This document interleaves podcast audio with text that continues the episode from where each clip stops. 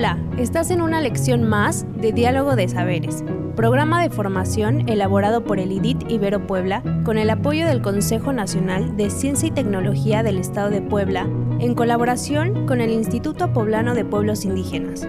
Comenzamos.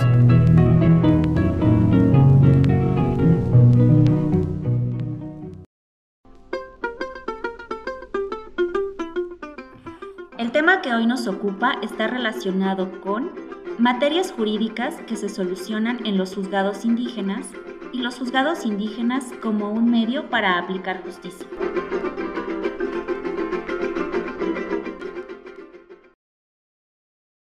El día de hoy hablaremos sobre las materias jurídicas sobre las cuales los juzgados indígenas conocen y administran justicia el derecho que tienen los pueblos indígenas a aplicar sus sistemas normativos y, por ende, a administrar justicia desde la perspectiva de estos sistemas, son lo que ocasionan su efectividad y confianza para las personas usuarias de los espacios de administración de justicia. En Puebla, los espacios indígenas de administración de justicia son diversos, pero quizá los más conocidos sean los juzgados indígenas ubicados a lo largo y ancho del estado. A los juzgados indígenas acuden personas de las comunidades aledañas para solicitar el servicio, ya que consideran a estos espacios legítimos, es decir, que toda la población los reconoce, conoce sus funciones, alcances e importancia para mantener la paz de la comunidad.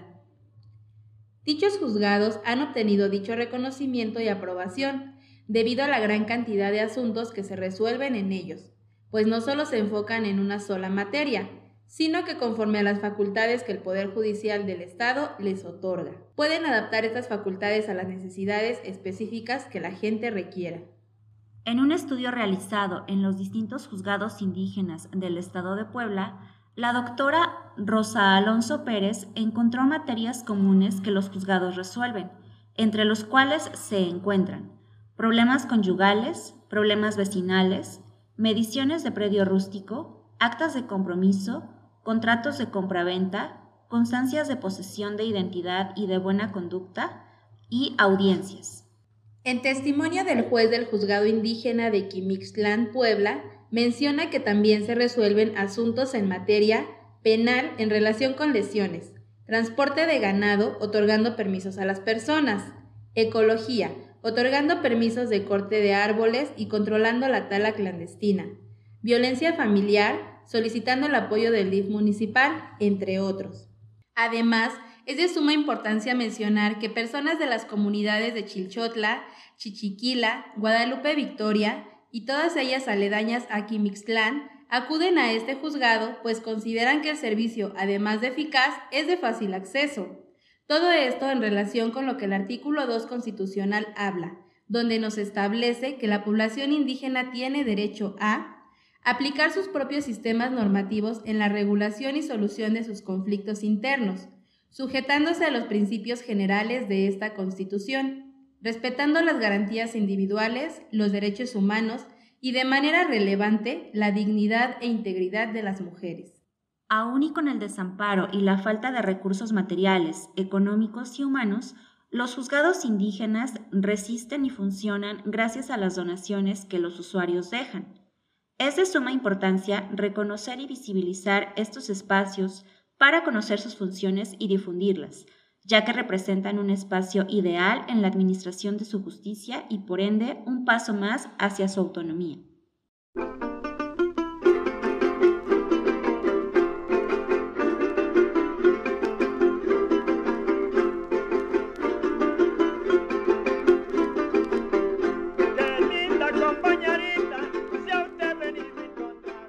Sabes que está funcionando y que vas por buen camino?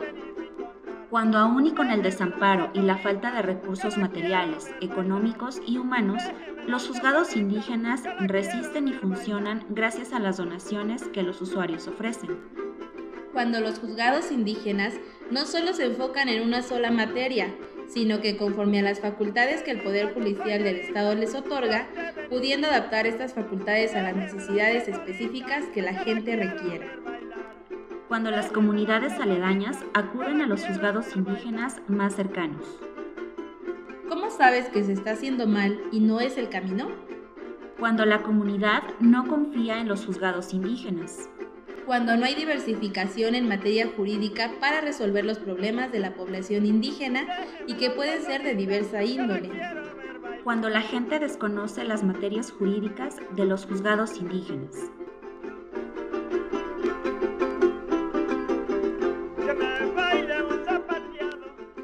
Actividades que te sugerimos para aplicar estos aprendizajes son Elabora un dibujo sobre algunas materias jurídicas de los juzgados indígenas.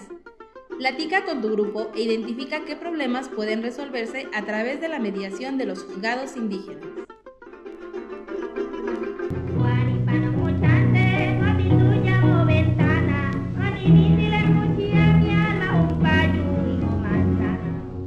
Esta fue una lección más de los educadores del programa de formación Diálogo de Saberes. Te invitamos a seguir este diálogo horizontal entre los pueblos indígenas de nuestro país y el mundo entero. Visítanos en www.nododeeconomiasocial.com diagonal saberes.